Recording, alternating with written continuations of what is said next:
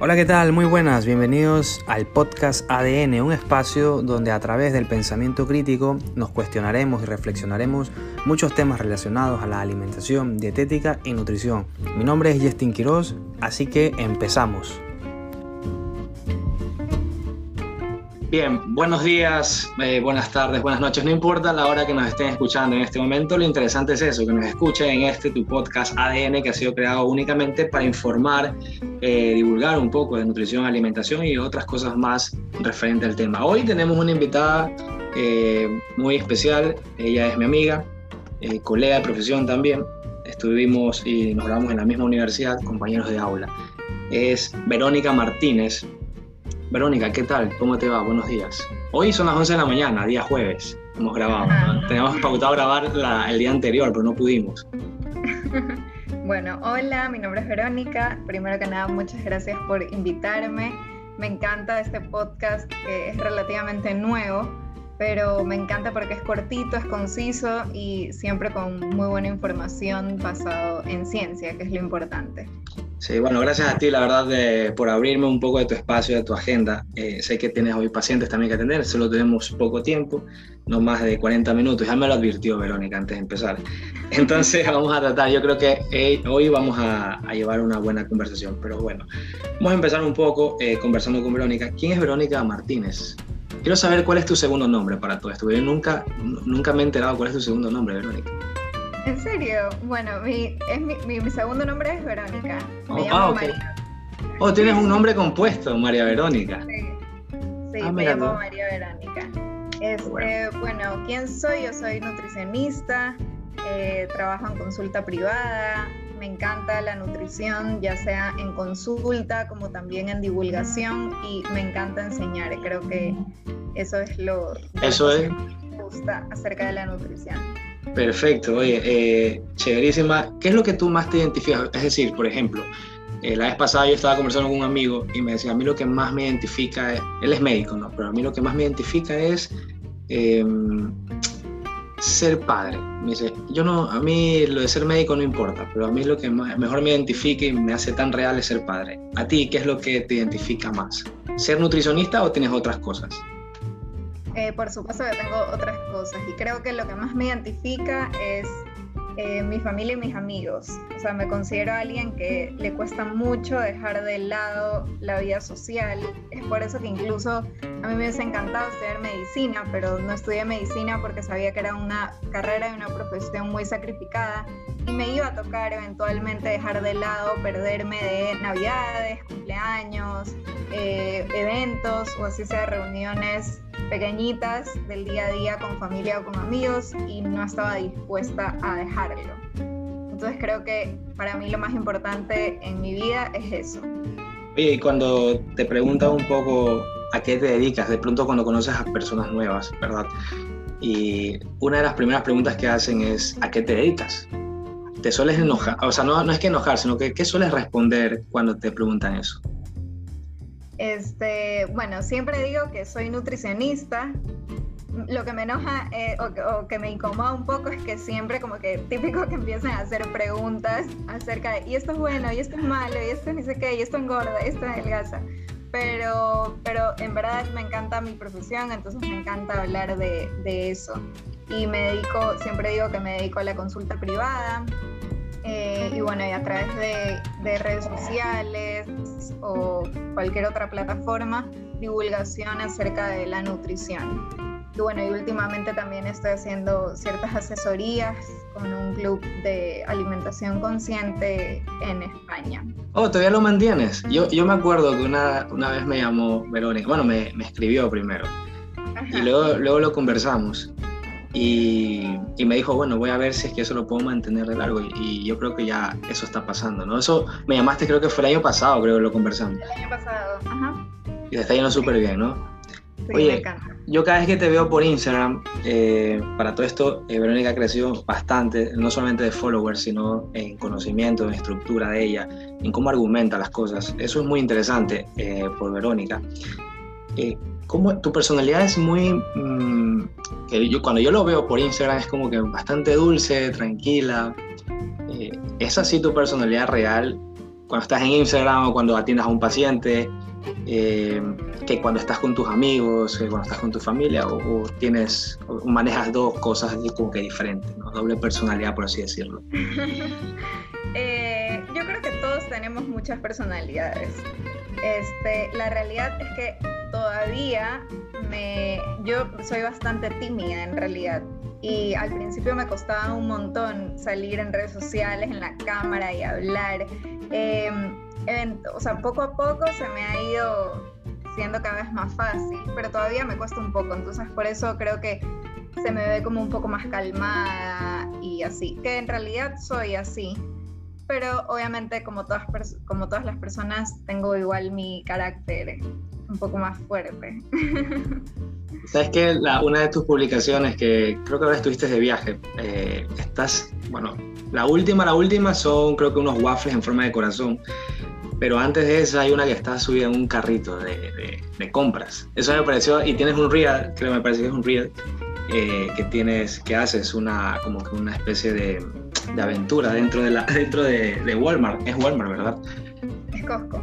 Bueno, que estás ahí enseñando productos, etcétera. Y me parece bastante divertido eso porque yo jamás te había visto así, como que en esa, en esa faceta, en serio, yo, a ver, yo siempre, yo la conozco a Verónica de mucho tiempo, pero eh, para mí siempre ha sido, desde mi, desde mi perspectiva, eh, seria, tranquila, un poco introvertida, no, no tan bromista y tal como yo sí lo puedo hacer, yo sí soy cargoso, o sea, eso sí es, eh, algo que se nota.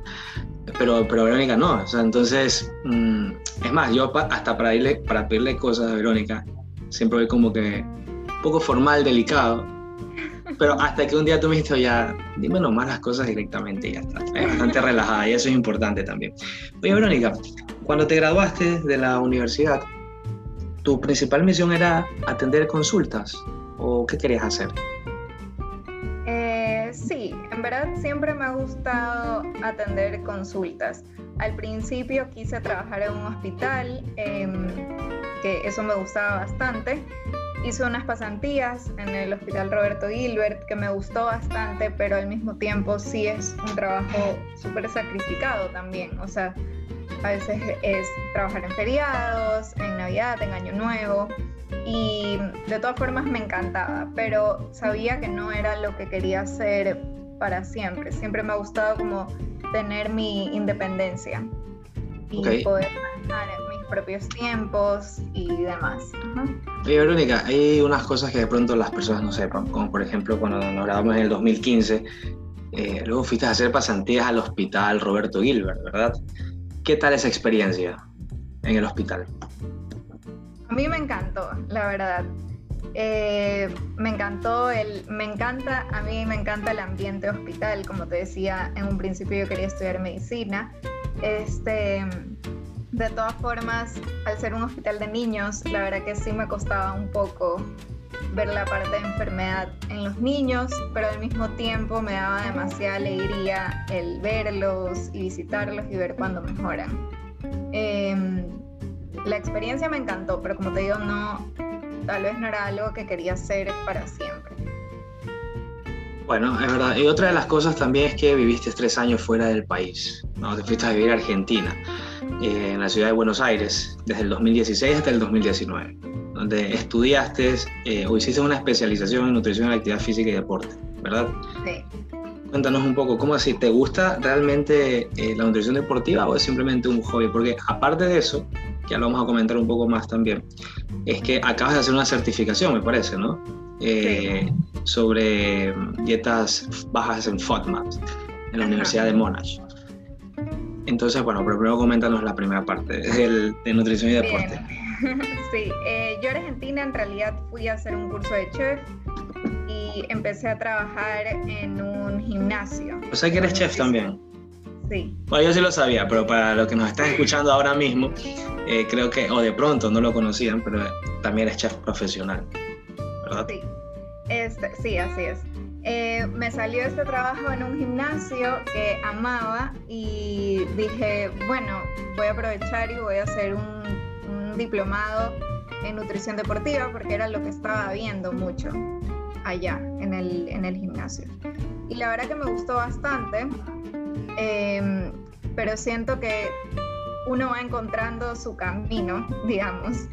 Eh, y eventualmente hoy en día me gusta más todo lo que se trata de patologías digestivas, por eso hice esta certificación en la Universidad de Monash, que son dietas bajas en FODMAP para síndrome intestino irritable, en donde se habla también de otras patologías digestivas.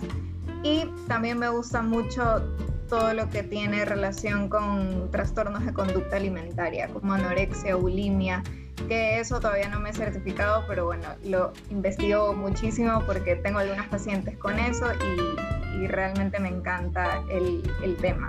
La gente te, has apegado muchísimo a esa línea, a esa parte, ¿verdad? Yo también recuerdo que en algún momento lo conversamos, me parece que fue en 2019, que querías hacer algo en eh, psiconutrición que es otra de las cosas también que te gustan y yo creo que ya lo estás, ahorita estás encontrando un poco más el rumbo a lo que quieres ya realmente tener eh, como una de tus principales fortalezas. Un mal momento laboral que hayas tenido a lo largo de tu experiencia, ya cinco o seis años ya de graduados, eh, ¿algún mal momento que hayas tenido o todos han sido súper cool? No, la verdad que, eh, bueno, en Argentina fue difícil, fue complicado, no, no es tan fácil. Uno siempre en su país tiene sus contactos, sus profesores, amigos, compañeros de la universidad, que siempre hay, o casi siempre de alguna manera, es más fácil de conseguir un trabajo.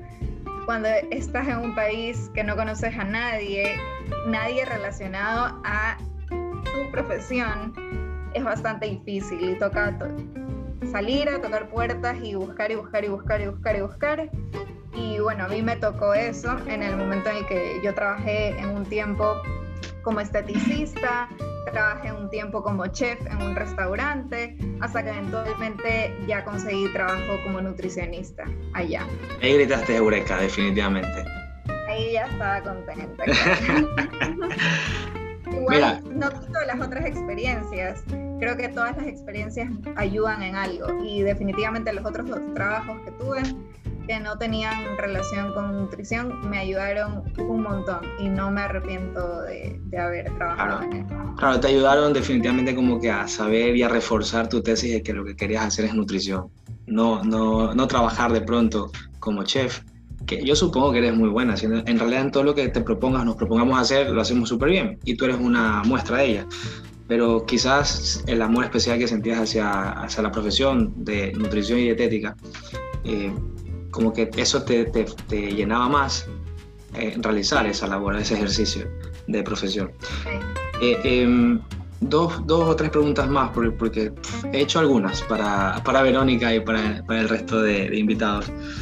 Pero a tú, eh, desde tu perspectiva, desde tu perspectiva, Verónica, ¿tú a qué crees que se le debe el éxito a una buena divulgación científica o una buena divulgación en nutrición sobre todo? Este, yo creo que primero tiene que ser siempre basado en ciencia, no en experiencia. Y segundo, hay que tener muy en cuenta el individualizar al paciente. Creo que para mí esas son las dos claves. Bueno, y la tercera, el que sea una alimentación que se pueda adaptar al estilo de vida del paciente. Creo que esas son las tres claves.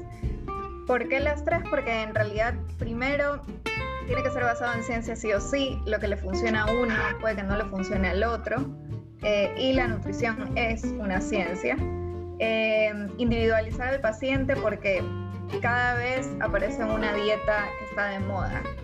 Y a mí personalmente no me gusta casarme con ninguna dieta, ningún estilo de alimentación, porque siento que no es para todo el mundo. Cada persona es un mundo completamente distinto. Así como yo tengo una personalidad y otro tiene otra personalidad, así también es el, cuerpo de cada uno. Muy bien, y tercero, que se adapte a la persona porque lo que me gusta a mí no le gusta al otro las costumbres que tiene uno no las tiene el otro. Y creo que eso aprendí mucho en Argentina, porque alguien en Argentina puede comer muy saludable, alguien en Ecuador puede comer muy saludable, y la alimentación de los dos te aseguro que va a ser muy diferente, muy diferente. Y creo que eso es importante. Y ahí, em- y ahí empieza el tema de personalización de las dietas, eh, educación alimentaria, crear adherencia, etc. ¿no? la nueva tendencia ahora, el nuevo abordaje, que es muy eficiente y eficaz también al mismo tiempo. Oye, eh, conocer a, Gabriela Iturralde, eh, ¿qué es para ti? Eh, o Hey Nutrición, ¿no? Hey Nutrición es el, el... Hey Nutrición. Bueno, Hey Nutrición es el centro en el que yo trabajo. Yo a Gabriela ya la conozco desde chiquitita, es amiga de la familia. Em, y la verdad que me encanta trabajar con ella y con Yara, que es la otra nutricionista que está. Este, más que nada porque Gaby tiene demasiada experiencia. Ella ya lleva como 19 años trabajando como nutricionista y siento que aprendo demasiado de eso. Bueno, perfecto. Eso, eso se llama humildad, ¿no? Eh, reconocer lo grande que puede ser las personas que están a tu alrededor y eso es muy bueno también. Alguien que tú admires, eh, que tú sientas como que admiración tanto en el mundo laboral o y segunda, una pregunta concatenada esa es, tú seleccionas a tus amigos en tu área, ya sea eh, personal como profesional, ¿cómo, ¿cuáles son tus, tu tamizaje? Es decir, ¿qué es lo que tú haces o qué es lo que tú consideras como para seleccionar y decir, ok, este puede ser amigo mío, este acá no? Este, bueno, alguien que admire, en verdad tengo demasiados, tengo demasiados profesionales que admiro. Ok, dame dos eh, nomás. Cada uno a su manera. Eh, no sé, este, por ejemplo, de España, bueno, que no es española, pero me encanta Estefi Activa, o sea, Estefi Fernández, que se llama Estefi Activa en Instagram. Eh, me gusta su forma de divulgar, su forma de transmitir las cosas y que siempre se muestra una persona muy real. Em, y de ahí, de, de, Estados Unidos, sabes que no me acuerdo el nombre ahorita, pero tengo como dos o tres en mente que, que me encanta mucho. Lo, como, como, o sea, la información muy clara que dan. Este, ellas se dedican a la parte digestiva y me gusta bastante eso. Y de ahí, bueno, para seleccionar a mis amigas, y eso suena muy como que, ay, yo selectiva. Yo, yo, sí, yo sí lo selecciono, yo sí hago eso. O sea, no, no a cualquiera lo introduzco en mi círculo. Yo soy bien amiguero en realidad, soy muy abierto para ser amigos, pero, pero considerar amigos así, como que tengo pocos, ¿sabes? Porque tengo una selección. Sí, en verdad yo también. Yo no, no, no me considero demasiado amiguera, la verdad. Este, tengo muy pocos amigos así reales. Em, creo que, no sé, que sean buenas personas me, me, importa mucho. O sea, que yo vea que realmente son buenas personas, más allá de, de que si son amigos para salir o para pasar el rato veo mucho la parte de, a mí me gusta conversar mucho y me gusta que me cuenten sus cosas, yo contar mis cosas y, y en base a los consejos que te dan, siento que te puedes dar cuenta de qué tan buena persona es. Muy bien, fantástico. Otra, otra cosa curiosa, ya para ir finalizando esa parte. Eh, ¿Cómo estamos con el tiempo, Vero? Bien. Bien. Tenemos poco. Ok. Eh, eh, yo siempre me acuerdo del cumpleaños de tu papá porque da la casualidad de la vida que tenemos el mismo día de cumpleaños, el 16 de marzo. ¿Qué significa tu papá y tu mamá para tu vida? Ay, son todo, en verdad. O sea, tengo todo para... Les agradezco porque quien soy hoy es gracias a ellos. Y la relación con ellos yo veo que es súper, súper como de amistad, así los grabas, eh, te vas con ellos, practicas tenis. Eso, eso es bastante interesante, ¿verdad? Sí, sí, sí, la relación de mi familia es, es bastante buena. Muy bueno. Bueno, vamos a entrar un poco ya al, tema central que veníamos ya, que para eso fue que le invité. Y bueno, y conocer un poco más también de Verónica. Es justamente de saber y entrar ya estrictamente al aspecto de alimentación y nutrición. A mí, eh, una de las cosas por qué nació este tema, eh, a modo de pregunta, es porque me lo, me lo, han preguntado. Yo creo que a ti también, pero en algún momento mi familia, amigos, me dicen, oye, yo creo que como mil veces mejor dentro de casa que fuera. Luego, yo creo que eso hay que tomarlo con pinzas, ¿verdad? ¿Nos puedes explicar un poco eso? ¿A qué se debe? ¿Tú crees que es igual o si hay diferencias significativas? ¿Cómo va eso? Eh, yo creo que como toda respuesta de nutrición depende. El dependismo, oye, ¿sabes qué salió ahora? Voy a escribir ahora acerca de eso, del tema depende, pero bueno, vamos. Si es que yo salgo a comer afuera y me como un pescado la plancha, una ensalada, un arroz o lo que sea, es un plato bastante saludable. Y si yo vengo acá a mi casa y me hago alguna fritura y, me sirvo un cerro de arroz y no incluyo vegetales, entonces en ese caso comer afuera, en ese panorama, sí va a ser mejor. Pero a grandes rasgos, digamos, diciendo que dentro de la casa uno tiene buenos hábitos y come de, o sea, bastante saludable, sí consideraría que comer afuera, comer o sea, dentro de casa podría ser mucho más conveniente, principalmente por el, por el uso de aceite, por ejemplo. O sea, el uso de aceite de los restaurantes casi siempre es reutilizado porque obviamente quieren abaratar costos. También seguramente es un aceite de mala calidad que uno en casa puede comprar un aceite de mejor calidad. Viéndolo de ese lado, creo que ahí ya tenemos una ventaja comiendo en casa. Segundo, Em, al ser más económico comer en casa, también se puede incluir alimentos de mejor calidad, yo creo. O tal vez si yo me voy a un restaurante y pido un salmón, me va a salir carísimo, 20 dólares el plato. Pero si yo ese salmón lo compro en mi casa, me va a salir, es un plato más caro, obviamente de, de un pollo o un pescado, otro pescado, pero sigue siendo más económico a que si me gasto 20 dólares en un plato en un restaurante. Entonces, por ese lado, creo que se puede incluir alimentos de mejor calidad. Si comparamos precios de comer afuera y comer adentro, va a ser igual más económico. ¿Y en qué aspecto tú te basarías principalmente eh, si, si tú quieres hacer ya algo, una diferenciación muchísimo más contundente en cuanto a la alimentación? ¿En qué es lo que tú te basarías principalmente? ¿En la calidad alimentaria o en el recurso económico? como nutricionista lo que yo más tengo que ver es la calidad alimentaria. Pero también la parte económica creo que siempre va de la mano, porque obviamente hay personas que pueden gastarse mucha plata en la comida y hay otros que no, y esa es la realidad. Entonces creo que las dos cosas se tienen que tener en cuenta, pero como principal la calidad de la alimentación. Y, y, bueno, creo que comiendo dentro de casa se puede tener una mejor calidad, sin duda. Sí, totalmente. Eh, yo recuerdo que en el 2018, exactamente el 26 de febrero del 2018, eh, tú y yo publicamos algo para el blog que yo en ese momento lo, bueno, aún no está en vigencia, pero no le di tanta, tanto contenido. Y se llamaba Fat Food sin prisa, cómo emplear alimentos de verdad. Y ahí tú hablabas algo, eh, bueno, tú comentabas y lo escribías algo bastante interesante con respecto a la calidad alimentaria y luego cómo yo podría hacer eh, o cómo yo podría crear un alimento o un snack de buena calidad. ¿Qué alimentos puedo emplear y que también pueden ser comida rápida? Es decir, destapar de, de pronto unos garbanzos que tú las, tú las coció la noche anterior y lo quitas, eh, ya lo vas a emplear al día siguiente. Eso es una forma rápida de comer también, de forma saludable, ¿verdad? ¿Cómo, cómo tú, ¿Cuáles serían las ideas puntuales?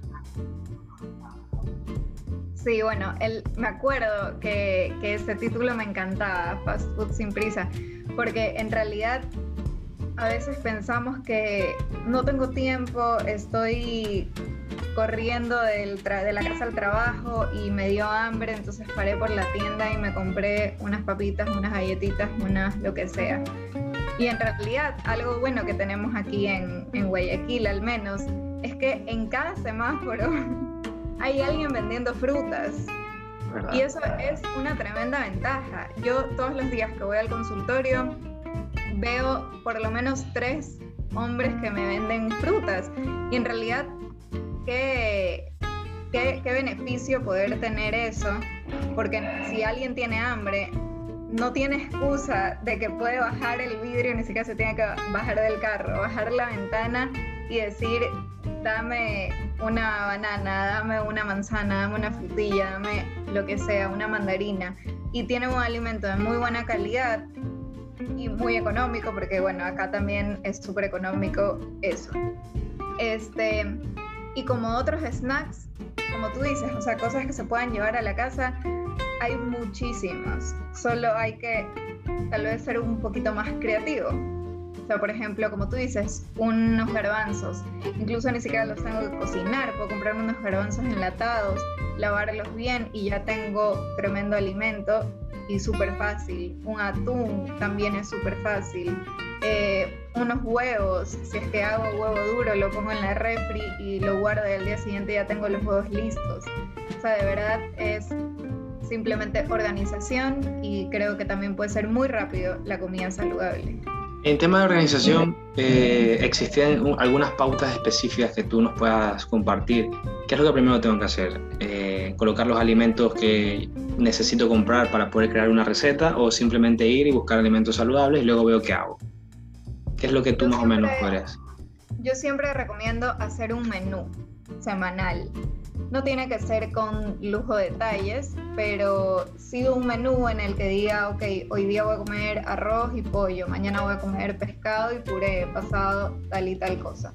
Eso va a ayudar a que podamos hacer una lista de compras en la que solo compremos lo que realmente necesitamos. Porque muchas veces vamos al súper, compramos un montón de cosas y después se quedan ahí incluso se dañan o terminamos comiendo de más porque esto ya mismo se daña o tenemos cosas que ni siquiera combinan una con la otra, y, pero las, las tenemos y bueno, hacemos algo para comer. Oye, Verónica, pero hay algunas personas que te podrán decir, yo no soy chef, yo no sé cocinar. Eh, por eso no me, preparo, no me preparo nada y prefiero pedir un delivery o irme a comer al chifa de la esquina, por ejemplo. Claro. Bueno, yo siempre soy de la idea que no hace falta ser chef para hacer cosas básicas. O sea, se puede aprender a hacer lo básico, un arroz, se puede aprender a hacer papas al horno, papas hervidas, este, un pollo, un pescado. La verdad es que a veces la cocina es tan fácil que solo es cuestión de poner, por ejemplo, un pollo, una carne, un pescado, lo puedo poner al horno en una plancha, le pongo un poco de sal, las especias que yo quiera, unos vegetales y listo. El horno hace todo por mí y ya tengo la comida lista. Este, a veces uno cae en el, en el que es más fácil pedir un delivery, pero en realidad creo que para cuidar nuestra salud lo mejor siempre va a ser comer, tratar de comer la mayor cantidad de veces en casa. Eh, ¿Qué es lo que tú crees que nosotros como consumidores eh, fallamos más al momento de salir y comprar eh, comida o eh, traer comida a casa? ¿En qué fallamos más? Em, yo creo que muchas veces no sabemos elegir. O muchas veces pasa que mis pacientes me cuentan que cuando van a pedir comida es como que tienen mucha hambre. Entonces como que tienen mucha hambre, ven en las aplicaciones y piden, bueno, me voy a pedir esto y también me voy a pedir esto y también el combo extra grande y esto también. Y es como que al final ni siquiera, o sea, terminan comiéndose todo eso porque lo pidieron, pero no realmente porque tienen hambre. Y la elección de alimentos creo que también es, es clave porque la realidad es que hay mucha oferta de alimentos no tan saludables, de hamburguesas, de pizzas.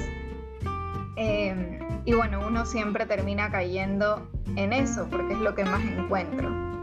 Pero creo que buscando un poquito más o ya teniendo eh, anotado qué lugares tienen versiones un poquito más saludables o comidas más caseras, eh, creo que puede facilitar mucho la elección. Sí, totalmente. Y eh, el tema de las elecciones es muy importante. Y para eso, evidentemente, se necesita consultar con un dietista nutricionista al final del día. Seguir a una consulta es como cuando vas de pronto a un dentista porque te duele la muela. Igual, si tienes problemas en la alimentación, no sabes estructurarlo bien, ve con un nutricionista, ¿no? Y, Verónica Martínez es una de ellas también. Eh, Verónica, y ¿Qué pasa si compro los aceites que me promocionan la, industria alimentaria, la publicidad, el marketing, como aceite del cocinero, eh, aceite girasol, eh, aceite palma de oro, etcétera, que por valor es bastante accesible porque te costará un dólar 10 o 90 centavos. ¿Cuál es, ¿Cuál es el perfil que tú podrías eh, decirnos en referencia a esos aceites? ¿Es bueno o no consumirlos? yo personalmente no les recomiendo. Eh, la calidad de los aceites no son tan buenas y más que nada porque tienen una gran cantidad de omega 6. Nosotros en el cuerpo tenemos que tener un balance entre omega 3 y omega 6 y lamentablemente el omega 6 está muy disponible en todos lados porque está principalmente en estos aceites y en todos los empaquetados. Obviamente para que sea un empaquetado más barato y sea más accesible, casi siempre se utiliza este tipo de aceites. No digo siempre porque obviamente hay unos que tienen aceites de mejor calidad. Entonces, como el problema es que consumimos tanto de este omega 6 y casi nada de este omega 3, casi siempre estamos en desbalance y eso nos lleva a que nuestro cuerpo entre en un estado inflamatorio y nos haga mucho más propenso a desarrollar enfermedades. Creo que ese sería el problema principal también de comer siempre afuera, porque como digo, casi todos los restaurantes utilizan aceites vegetales hidrogenados porque es lo más económico. Eh, los aceites que yo recomiendo son aceite de oliva extra virgen, extra virgen, aceite de coco, aceite de aguacate y ghee, que también es una muy buena opción. y cuando salimos de pronto un sábado o un domingo eh, a comer fuera, porque ya estamos hostigados de pronto de cocinar dentro de casa, eh, ¿qué lugares serían, bueno, más que lugares, ¿qué, ¿qué, tipo de comidas nosotros podríamos llegar a pedir? Vamos a poner un ejemplo. Cuando yo tengo pacientes que me dicen, ok, yo como bien porque salgo del CrossFit y lo primero que voy a hacer es comer shawarma. ¿Por qué se ha vinculado, por qué se ha relacionado mucho el shawarma con eh, un post-entrenamiento o como una comida saludable? O, eh, ¿Sabes? ¿Por qué, ¿Por qué ha pasado eso? Yo creo que la gente lo relaciona así porque es un tipo grab, que solo tiene el pollo y lechuga y tomate y la tortilla con la que se envuelve. Em, yo considero que no es tan mala opción. primero que nada, creo que si es que se sale poco a comer, creo que hay que disfrutar. O sea, si realmente sales poco, hay que disfrutar. O sea, a mí, si yo salgo, voy a comer lo que me gusta y yo tal vez es muy antinutricionista esta teoría que yo tengo, pero yo siempre digo, yo no voy a un restaurante a comer ensalada. La ensalada me la hago en mi casa. Eso yo lo tengo muy claro. Primero porque es carísimo una ensalada afuera y tiene casi que solo lechuga. Claro, o sea, pagas como 5 dólares y solo es lechuga y tomate y ya está. Ah, exacto. Y bueno, fuera 5 dólares. Em, así que yo creo que es importante disfrutar y es por eso que yo trato la mayor parte del tiempo comer en mi casa saludable, para poder salir y realmente disfrutar. Si quiero comer una pizza, me como una pizza, si quiero una hamburguesa, me como una hamburguesa, quiero comida mexicana, como comida mexicana. Pero por supuesto que siempre hay versiones un poco más saludables y yo creo que como pequeños tips o recomendaciones para comer afuera, creo que primero trata de siempre incluir agua como bebida. O sea, evita las calorías en, en bebidas, como en, la Coca-Cola, en tragos, en jugos, etc. Segundo, siempre asegúrate que hayan vegetales en tu plato, ya sea vegetales salteados o una ensalada fresca o cualquier tipo de cosa que tenga vegetales mezclados. Eh, de ahí que tu proteína sea a la plancha, al vapor, tratar de que no sea frito, porque como ya sabemos, si es que utilizan un aceite de mala calidad, peor si es frito vas a tener más cantidad de ese aceite, lo cual es innecesario. Y si es que vas a incluir algún de grasa, que sea alguna grasa saludable como aceitunas, aguacate, este, puedes pedir un aceite de oliva para encima de la ensalada, que eso la mayoría de los restaurantes lo tienen. Este, y si vas a consumir algún carbohidrato, también lo puedes incluir, tener un poco de cuidado con la porción, tratar de que sea de buena calidad, unos frijoles, una papa al horno, un arroz, etc. Y en cuanto al postre, creo que puedes darte el, gusto de, comer un postre. Si es que lo compartes con alguien, creo que es mejor. Si es que no tienes hambre, bueno, entonces no te comes el postre, por, solamente porque saliste a comer. ¿Tú crees que has recibido críticas por de pronto lo que intentas tú concientizar a las personas o el mensaje que intentas dar sobre o al respecto de si vas a salir, come lo que, lo que quieras, eh, lo que necesites o lo que se te, se te, apetezca en ese momento y no estés con, con, tanta cosa de ir y comer de una ensalada, ¿no? Porque para aquellas personas, sobre todo que van a McDonald's a comer ensalada de McDonald's. Entonces, eh, ¿tú, qué, tú qué, qué, opinión merece esa, esa parte, ¿no? Las personas, de pronto, si es que habrás escuchado alguna crítica al, respecto, no, no solo para ti, sino en general, ¿no?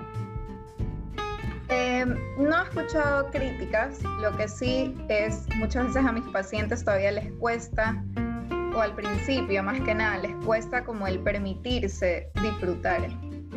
Creo que eso les cuesta bastante porque están acostumbrados a una idea de que la alimentación saludable es siempre comer saludable. Y yo tengo la filosofía de que no es así, porque ni siquiera yo la llevo así. Yo no como 100% del tiempo saludable, a mí me gusta disfrutar. Y como te decía al principio, una de las cosas que más me identifican a mí es pasarla bien con mis amigos y mi familia. Y eso por supuesto que involucra la comida muchas veces. Entonces, me, sí, sí, me lo permito y me lo permito y creo que al final es es lo que te hace realmente una persona saludable, el no estar pensando todo el tiempo en esto es saludable, esto no, esto sí, esto no. No que si tú la mayoría del tiempo comes en tu casa y comes saludable, cuando comes afuera realmente va a ser muy, muy poco significativo. Y lo mismo sucederá al inverso, ¿no? Lo que pasan comiendo 24/7 comida que no tiene ningún valor alimentario nutricional excelente y luego empiezan a comprar semillas de chía, semillas de linaza, té de matcha, eh, o quieren ir a comer, qué sé yo, en un lugar donde la comida es saludable, eh, pensando, considerando que eso ya los va a liberar de cualquier, cualquier cosa, ¿no? Entonces también lo utilizan como una especie de, mm, de, recompensa, al igual que las personas que hacen lo contrario, ¿no? Lo que tanto se lucha ahora mismo de, de, de que tienes que permitirte comer algún tipo de cosas, que no te flageles con la culpabilidad. Hay, en ambos, hay ambos bandos.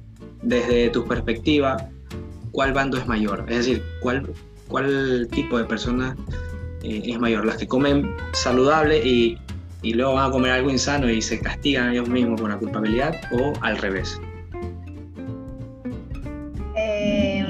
Uy, qué difícil. Es que yo creo que hay de los dos. yo creo que pensando así como en mis pacientes, creo que la mitad viene de hacer otras dietas y como que se sienten culpables porque pecaron, entre comillas, y la otra mitad eh, come mal, pero cree que comer saludable significa comprar esas cosas que están mal calificadas como saludables. O sea, son saludables, pero no son tan necesarias, no es la solución. O sea, por ejemplo, hace poco tuve una paciente que me decía, a mí en verdad me encanta la comida típica, pero bueno, estuve un tiempo en donde contrataba como un servicio de catering y, y comía quinoa, comía las semillas de chía, comía tal cosa y todo, pero es como que ya después me aburrí y volvía a lo normal. Yo le decía, pero es que ahí hay un mal concepto de que es saludable, porque lo saludable en realidad no es comer eso, ese tipo de alimentos. Yo puedo comer mi misma alimentación típica ecuatoriana haciéndola un poquito mejor, un poquito más saludable, cuidando las porciones, mejorando un poco la calidad de los alimentos. Pero, pero bueno, hay, creo que hay de los dos lados. Hoy día quiero, quiero llegar a una conclusión y discernir algo ya definitivamente. ¿Qué es mejor para... Eh, y esto lo relaciono un poco con el tema de la, del, peso y todo lo que se está englobando ahora mismo y la dura eh, lucha y batalla que estamos teniendo, con el, sobre todo con el tema de, los estereotipos. Controlar las porciones, eh, o opciones, ¿no? controlar las porciones, alimentación balanceada, aunque a mí me, no me gusta mucho utilizar eso, pero bueno, alimentación balanceada, eh, cortar los carbohidratos, mmm, disminuir las calorías. ¿Qué es mejor de todas esas cuatro cosas que te he dicho para poder eh, estar con un peso saludable, que es lo correcto que nosotros deberíamos empezar a, a, a visualizarlo. ¿Cuál de las cuatro cosas es mejor? Es me, ¿Cuál de las cuatro cosas es mejor para, para estar saludable? Hmm. Este, A ver, era contar las, o sea, ver las calorías. Contar las calorías, controlar las porciones, cortar carbohidratos. Y la otra era llevar una alimentación, balanceada. Pero ¿a qué te refieres con alimentación balanceada? Eso es lo que quería llegar. ¿Qué es lo que dice siempre? La alimentación balanceada es eh, tener un equilibrio, es decir, comer frutas, verduras y también tomar, o sea, beber alcohol, fumar, salir de, de farra o también eh, consumir alimentos ultraprocesados o de, o de baja calidad nutricional. A eso es lo que yo entiendo que le han estado llamando hasta ahora alimentación balanceada, es decir, que pueden entrar muchas cosas y crear un balance que no sé cómo, ¿no? Pero a esas cuatro cosas, eh, ¿a cuál tú le darías como que, a ver, este, esta es la clave, haciendo esto es mejor? O no existe nada de eso y lo, lo que tenemos que hacer es otra cosa. Yo creo que es un mix de algunas. O sea, por ejemplo, em, si controlamos porciones solamente, yo puedo comer pésima calidad, pero si como McDonald's todos los días en una cheeseburger que es pequeña, no tiene mucho sentido. Me encanta. falta la calidad. Si es una alimentación balanceada, pero, pero en donde un 80%, un 90% es saludable, creo que está bien. ¿Qué es lo que yo hago personalmente? O sea, yo sí como ultraprocesados, sí como este tipo de cosas, sí tomo alcohol, no fumo. Pero, y sigues viva. Pero la mayor parte del tiempo como saludable, que eso creo que es lo que vale al Perfecto. Pues bueno, ya lo ha dicho Verónica ahora mismo ya hemos quitado un poco, despejado ese mito de que no hay que hacer una de forma individual, es decir, no solamente tengo que controlar porciones, no solamente tengo que contar calorías, sino, eh, eh, dicho ese paso, el tema de calorías ya ni siquiera se, se lo está como que utilizando, no, no, es, no forma parte de, pero hay algunas personas que aún lo siguen, lo siguen teniendo en cuenta. Eh, entonces lo indispensable es hacer como que un mix de todo eso, de no tratar de controlar todo, pero sí lo que está a tu alcance, al menos. Eh, que sobre todo el tema, la parte, la parte alimentaria. Bueno, pues ya para ir cerrando, en las conclusiones finales, eh, Verónica, para aquellas personas que te están escuchando, que nos están escuchando en este podcast, eh, ¿cómo puedo yo iniciar una alimentación saludable desde casa? ¿no? Y, y que, cómo, cuáles serían esos identificadores para yo saber lo que estoy comprando está mal y que no estoy comiendo bien ni dentro ni fuera de casa. Yo creo que, bueno, la clave para la casa primero es hacer una limpieza total este, y tratar de incluir más alimentos que sean naturales. O sea, alimentos, en vez de tanto paquetito y que la semilla y que la ni sé qué, eh, concéntrate en, en tener vegetales en tu casa, en tener frutas en tu casa, en tener leguminosas, en tener proteínas de buena calidad. Eh, y ya con eso, ahí ya tienes una buena base. Después de eso, yo creo que el siguiente paso puede ser lo que decía antes, de hacer un menú semanal sencillo para comprar realmente lo justo y necesario cuando vayas al súper y no caer en comprar y necesitar esto, bueno, lo llevo por si acaso. Eso conviene tanto para comer lo necesario y también económicamente, porque dejamos de gastar tantas cosas que al final no terminamos utilizando o que nos hacen mal. Eh, yo creo que con esas dos cosas, y bueno, y utilizar un aceite de buena calidad que se usa realmente en todas las comidas, creo que también es importante. Yo creo que con esas tres cosas ya es bastante, ya es un paso bastante grande. Totalmente. Y sobre todo cambiar la técnica de cocción, si es que la principal era frito, cambiarla a unas versiones que, que sean muchísimo mejor sobre todo en la preparación de alimentos, como puede ser al horno, asado, cocidos, estofados, cosas así, ¿no? Pues bueno, oye Verónica, muchísimas gracias y antes de despedirnos... Gracias a ti. Antes de despedirnos, eh, ¿dónde te pueden encontrar números telefónicos, Instagram, todo lo que, lo que eh, quieras mencionar? ¿Y cuándo hacemos las jornadas nubes? Este, bueno, mi Instagram es Benefits, se escribe B-E-N-E-F-E-A-T-S, o sea, Benefeats. Este, ahí me pueden encontrar y ahí pueden ver todos los datos, ya sea para sacar consultas, que trabajo en la clínica Millennium aquí en Guayaquil, o si no, también hago consultas online. Este, incluso en esta época creo que es lo que más hago. y bueno, y las jornadas nube, espero que en mayo. Segura, en mayo. lo que habíamos dicho. En mayo vienen las segundas jornadas nube. Oye, para mí me significó muchísimo eso, sobre todo porque nació así de una forma X, así como que. Y, o sea, tuvo bastante repercusión. Eso fue lo, lo, chéverísimo. Sí, para mí increíble, me encantó. Pues bueno, ya lo tenemos ahí, ya lo escucharon. Vamos a las jornadas nubes en el mes de mayo, ya nos vamos a poner de acuerdo con Verónica. Bueno, Verónica, no te quito más tiempo. Eh, así que nos vemos en cualquier momento. Ojalá Dios quiera sea pronto. Eh, para darte un abrazo si es que se puede sino de lejos nomás, así como, como mano de ahogado, así, hola, ¿qué tal? ¿Cómo estás? Así es, espero lo mismo. Bueno, Muchas gracias por la invitación. Nada, bueno, se cuidan y te cuidas tú también. Nos vemos. Bye. Bye.